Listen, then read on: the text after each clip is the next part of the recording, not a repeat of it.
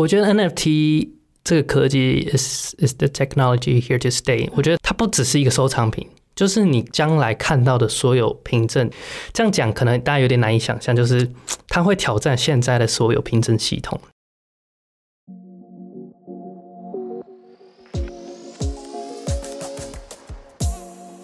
嗨，我是 Freya，我是 Willow，欢迎收听 Future Makers 这个单元。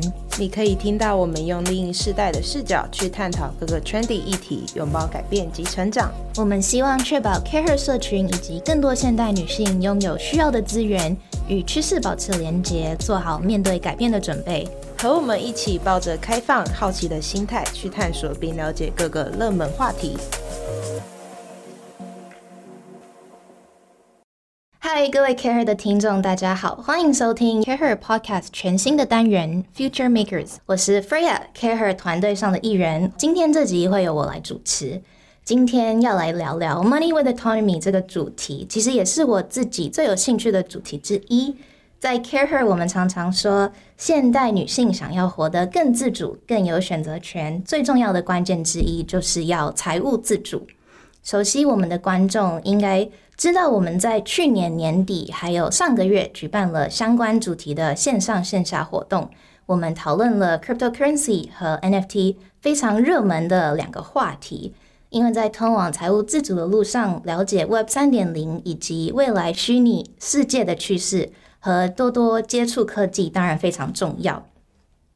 那今天我们请到的来宾，他是一位全职 NFT 玩家 trader。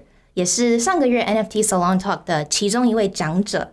我们欢迎冒险积极，目前我们访问过最年轻的来宾，全职 NFT 玩家 Justin Yang。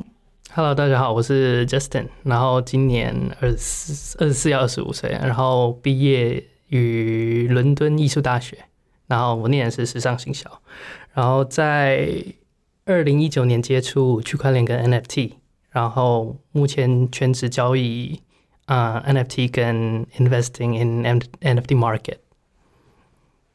好，那其实 Justin 他是我的邻居，也是我的好朋友。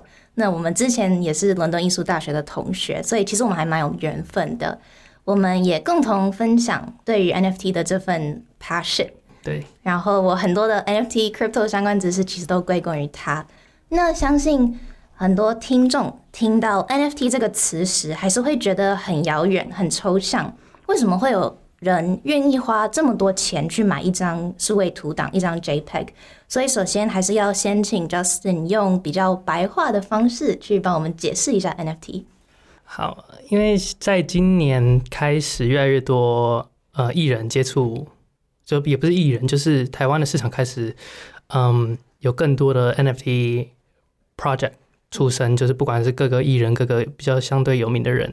在 NFT 变成一个 buzzword，在在在台湾这样，嗯，所以大家会开始在意说，哎，那 NFT 到底是是一个什么样的东西？那我就用最白话的、最简单的，就不谈那些 technical 的东西。那我们就最白话的意思就是，呃，NFT 就是一个呃放在区块链上面可以交易的数位凭证。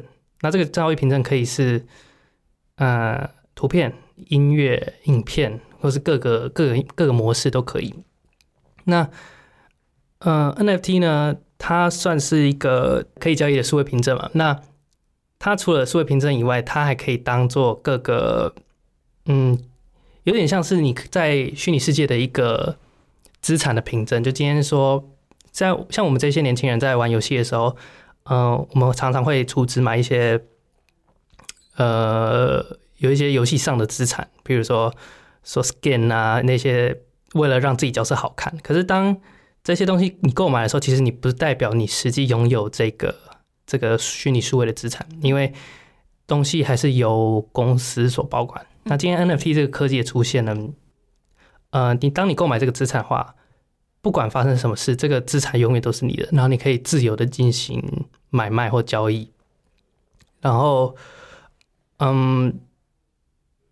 这个对于很多人来讲，我觉得算是未来的非常重要的一个科技之一。嗯，就像 Justin 刚刚说的，呃，它不一定是一个艺术品嘛，它可以是影片、音乐、文章、游戏，然后就是借由数位化的方式，呃存在 blockchain 区区块链上面，然后成为一个数位资产，所以大家都可以自由的去在交易平台上面购买呃交易。对，那 NFT 其实它有很多独特的属性，还有用途，也就是 utility，就是你可以把它想成一个会员的通行证，像一个 membership pass。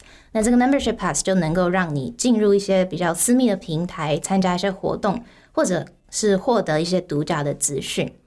好，那我接下来想问 Justin 的问题是，就是在这个风气盛行前，你就已经开始研究还有投资 NFT，也算是一位 early adopter。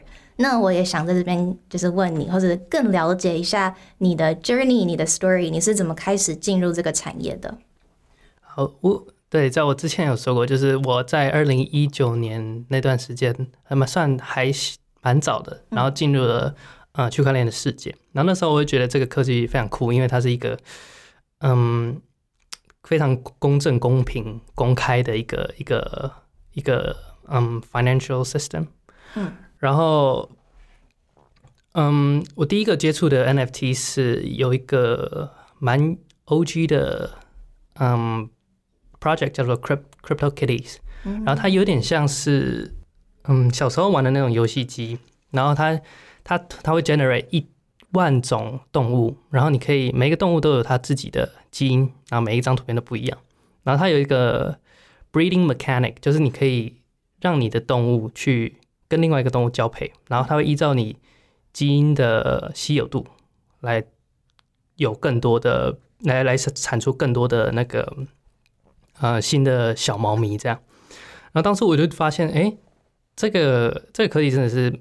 蛮酷，因为很少有，嗯，那时候还没有 NFT 这种这种概念，可是有已经有这种线上的虚拟资产已经产生了，嗯，所以那时候我就开始研究这一块，然后开始开始投入在这个这个市场里面。之后呢，我就开始接触到啊有关于艺术品，因为 NFT 算是凭数位凭证嘛。那如果你要确认一个数位资产的呃，虚伪的话，会你会需要这个科技来印证说，哎，你买的东西到底是是不是正品？像你平常，嗯，艺术品在买卖的时候，你会请那些鉴定师，嗯，来，嗯，鉴定说这个东西到底是不是真的。那在区块链的世界里面，这种东西，呃，很好去印证，就是你只要有那个呃 transaction 或是或是任何的，嗯。呃，凭证的话，你很难去伪造，应该说是你没办法去伪造。所以那时候我就开始接触到了有关艺术，因为我本身是念艺术相关的，所以那时候就有在收藏一些类类似现在蛮有名的艺术家，呃，虚拟世界的艺术家，像 Beeple。嗯。那那时候才开始去了解说，哦，那这个东西其实对于嗯艺术产业非常的重要，是因为当初。很多人 struggle，很多艺术家 struggle 在呃你东西的买卖，像比如假假如说我今天，嗯，我觉得我这幅画我可以卖一千块好了，那假如我我卖了一千块，那下一个人觉得说，哎，那我觉得这个收藏下一个收藏家收藏这幅画的时候，就会觉得说，我觉得这个有两千块的价，所以他进行转卖。那假如他在两千块卖掉的时候。正在现实世界里面，真正的艺术家是 benefit 不到那个 profit 的。就算就算二级市场假如炒到一千万好了，就算他原价一千块，他还是感受不到这个 benefit。嗯，那我觉得这样就很可惜。可是 NFT 有一个科技，就是它这个科技就是可以让创作者本身可以获得一定的啊 percentage 的收入。就假如说我今天在智能合约上面写说，我今天卖的每一个 transaction。可以，我这个创作者可以在里面抽成大概百分之十的收入。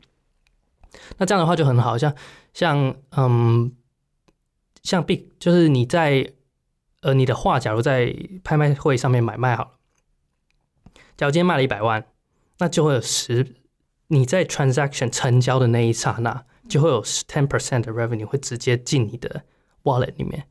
所以这样的话，不但可以 benefit 到呃原本的创作者，还可以就是。印证这个东西的虚伪，我觉得这个科技非常好，所以那时候我就持续的有在进行研究。这样，嗯，而且你一直以来都是一位 collector，就是你也会收集对对球鞋。我记得啊对对对对因为对对年那时候台湾有一阵子还蛮流行，就是收藏球鞋的。那当你有在收藏球鞋，或者你有在嗯接触游戏世界的话，你会觉得 NFT 这一切都很合理。像有些人会收藏不一样的东西，像有些人会收藏 baseball card，对对，球员卡或是 Pokemon card。嗯那这些人其其实那这个东西为什么会有价值？本身是因为呃这群人相信它嗯有价值，所以我收藏它。那另其他人也会觉得说，哎、那你有收集，你有你有收藏。假如我以那个 Pokemon card 举例好了，假如大家都是一个很很好的那个 Pokemon card 的 community，嗯，那今天呃我收藏了这个喷火龙，那假如非常非常稀有，那这个人就会觉得这个 community 的人就会觉得说，哎、我也我也想要加入你这个很稀有的呃 Pokemon card 的的 community，那他就会加入。这这其实有点像 NFT 的概念，就跟收藏球鞋一样。好，然后接下来我比较好奇的是，你每天会花多少时间在 NFT 的这个 space 里面？包括可能 research 啊，或是你在 Discord、Twitter 这些不同的平台上面和其他人交流，还有交易。你觉得对？大概每天会花多少时间在这个 space 里面？嗯，一天大概，因为 NFT 的世界其实有一个俗俗语，就是说币圈一天，人间十年。可是我觉得 NFT 一天是币圈的十年，就是你二十四小时都有新东西进来，再加上这个科技很新，所以你只要就是你会。我觉得这也算是一个坏习惯，就是你有一种资讯恐惧症，就是你会觉得说，哎，我少看这一个小时，我会不会错过什么资讯？所以我花很多很多时间在这上面。嗯、大概一天应该有个十二十二小时，就几乎几乎不太看其他东西，就都在看 Twitter 啊、Discord 上面，就是看有什么很新颖的科技。就算我没有要投资，或是或是没有要进行买卖，当我看到一个科技，然后它有被创新的应用的话，我会觉得说，哦，那我参与到这个这个行情，这个这个历史上的一步吗？嗯，我会觉得就就就觉得很酷，这样。嗯，真的，好像我自己也是。如果我可能一两天没有用 Twitter，没有用 Discord，就会感觉好像一个月没有在这个 space 里面了。它真的是非常快速的，就是要怎么说，fast fast pace，超级 fast pace 的一个嗯的 The space 对的 market。那你觉得这样的一个职业能够持久吗？还是它可能对你来说只是暂时的？嗯，我觉得 NFT 这个科技 is is the technology here to stay。我觉得它它是一个，它不只是一个收藏品，就是你将将来看到的所有凭证，他我觉得他会这样讲，可能大家有点难以想象，就是他会挑战现在的所有凭证系统，比如说 subscription，或是一些现在看到地契那些房地产之类的。将来都有可能是 NFT。那这些不一定会是收藏品，这是一个可以应用的科技。这样，那你现在看到的很多 NFT 都是以收藏品为出发，或是当一个 membership pass，所以都是限量。可是当这个科技应用在 subscription 的时候，嗯，这样说啊，我我有几个朋友在 YouTube 里面工作，有点像 YouTube 的 agency 里面工作。那他们想要做到的是，他们现在在找一个解决方式，就在解决说这些 centralized 的平台有很高的抽成，就在 subscription 方上面，所以这就是为什么他会找一些其他平台，像 Patreon 或是一些其他进其他地方进行呃会员制的收收成。那嗯，这个 NFT 的科技呢，它可以直接省略掉中心化这部分，它可以增加创作者跟持有者或是 fan fan base 有更亲密的接触。所以这样你可能会看到很多的 YouTuber 发行自己的 NFT 来管理自己的粉丝群众。这这些东西不一定要是限量，可它可能可以发行一百万个。嗯，那它就只是一个凭证而已。那这个不会是一个炒作的东西，这个会是一个是一个是一个应用嘛？那门票好了，门票像这现在，嗯，像现在演唱会的门票好了，现在大家因为门票本身的流动性就不高，那大家要进行买卖的时候，也很难去找一个地方去去去去购买。那今天假如这个 NFT 的科技出现，当你的门票变成一个会员凭证，或就是变成一个门票的凭证的话，那你就很好去 manage 它，就你可以在某可能在某个地方进行购买，或者是其他的地方。那现所以那可不可以这个叫工作可不可以持续呢？我觉得除非就是要看你要当什么样。如果你想当一个 investor 的话，那我觉得不会是长久的吧，因为很难想象说未来的五年或十年，我不知道未来会发生什么事。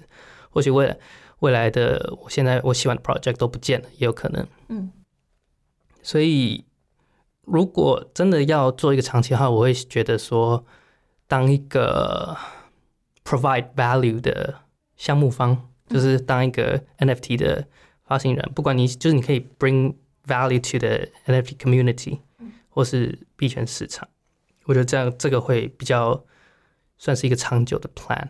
嗯，刚好这个可以接到我下一个问题，就是我知道你最近也在做自己的 project，然后也当然希望在这个领域有突出。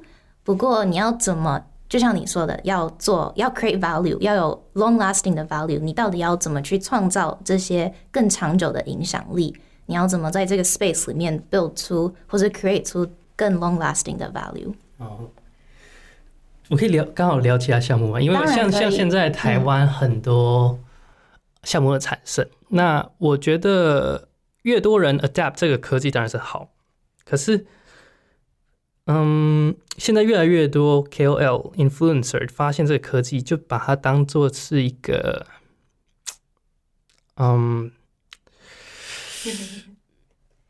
就是圈钱的工具，这可以讲？这可以讲吗？应该还好吧。中间也没有什么法律的规范在，因为毕竟法律要跟上这个科技，我觉得还很早很早。嗯，所以你会看到很多那些不管是艺人 还是一些其他人，就会发行了一些非常 非常没有用的 NFT。那他刚开始就会说：“哦，我想别的 community，可是他不会带给你任何东西。可或许你可以当，如果你想加入这个 community，或者你想要支持你的创作，当然是没什么问题。嗯，可是，嗯，他们当把这个科技当做一个 merch，就真的是卖了一张图片给你。那这个是你你会想要的吗？正常来讲，你买这个东西，你为了支持他，那他正常来讲，那个这个 NFT 应该带给你更多 value 才对。”当然，现在还有很多好的项目。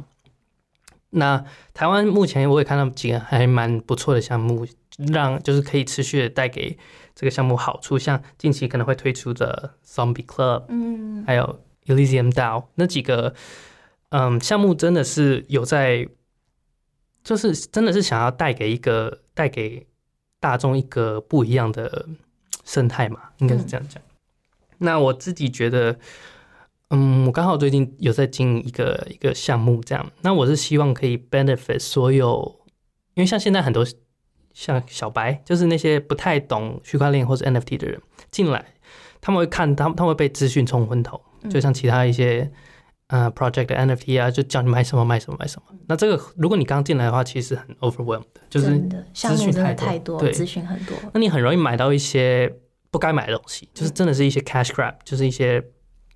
啊，骗钱的项目。嗯，那你当你这些进来的人买到这些的时候，他会完全就买到这些 cash grab 项目，他会完全对这个科技丧失信心，因为他钱被骗走了嘛。他会觉得，他就会出去跟别人讲说：“哎，我可以 swear 吗？”对，哎，那个，他就当他当他钱被骗走的时候，他就会觉得说：“嗯，这个科技好烂哦，怎么那么就是。”他就是骗人的，嗯，那我不希望这种事情反产生。我希望说大家进来是一个，嗯，可以有一个 good vibe 在里面，嗯，所以我希望创造一个 community。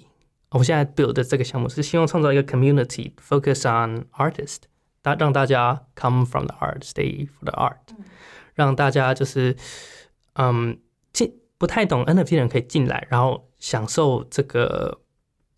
这个好的环境就是我们没有，我们也不是要骗你钱，我们也不希望你被被其他人骗钱。那我们会提供一个 information，嗯就是一些一些资讯来跟你讲说，哎、什么东西其实是真的有价值的。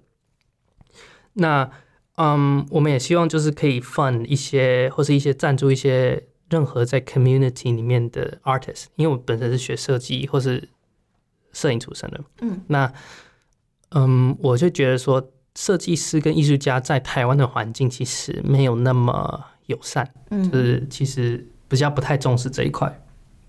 那我就觉得很可惜。那当你有一个 community 的话，其实有点像是一个互相资助或者互相帮助的一个好的团体。那刚好又有一个 NFT 的这个科技，那等于是你拥有这个 membership pass，然后我们也会利用，嗯，任何所有得到的 NFT 的收入来回馈于这些 artist。比如说，假如这个 artist 真的需要策展，或是有一些 project，或是有一些艺术品想要进行设计，那他有可能会需要一个资金来源。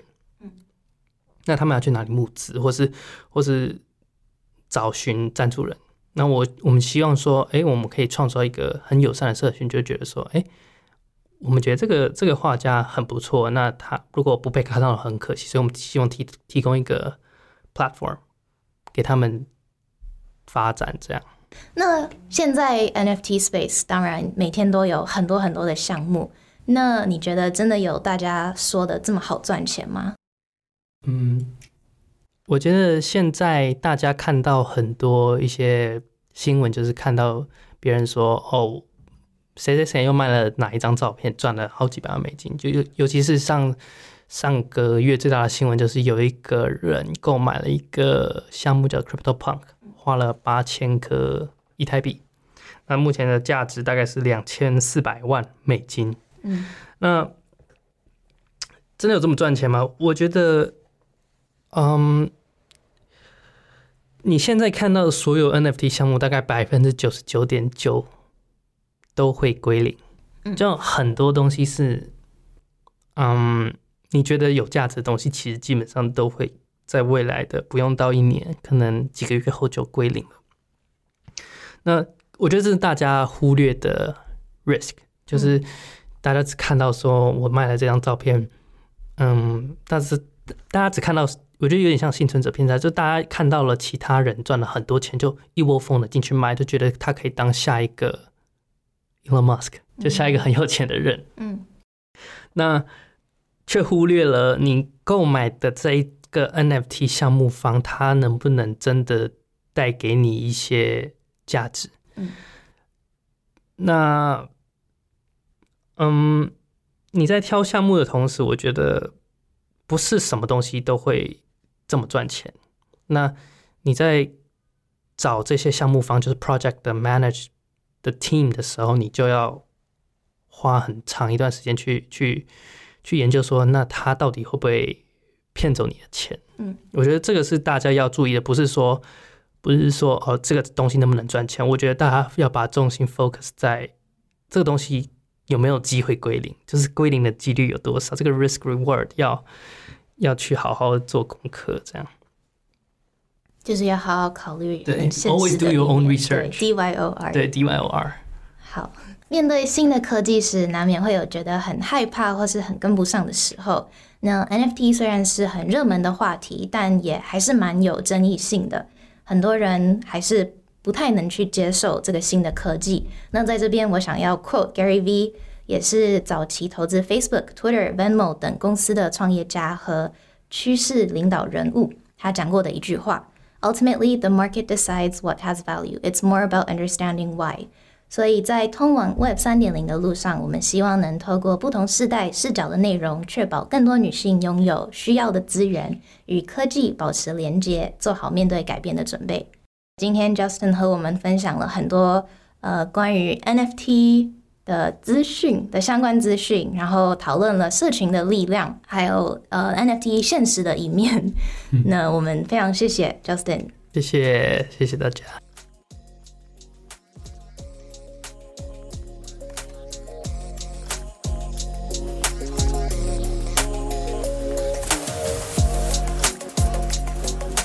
喜欢这集的内容吗？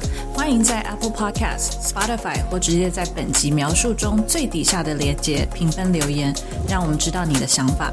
除了 Podcast 外，Care 更有很棒的线下 experience。我们在每月策展各式主题活动，从小型亲密的商业主题 Salon Talk，到集结商业领袖的大型论坛。到为了我们的身心灵充电的度假，以及年末会员专属的 Gala 聚餐等。透过这些活动，会员还能够独家享受小班领导力的成长课程，以及圆桌聚餐，认识更多的产业领袖。更多详情，请点击本集叙述中成为 CareHer 会员的连接了解。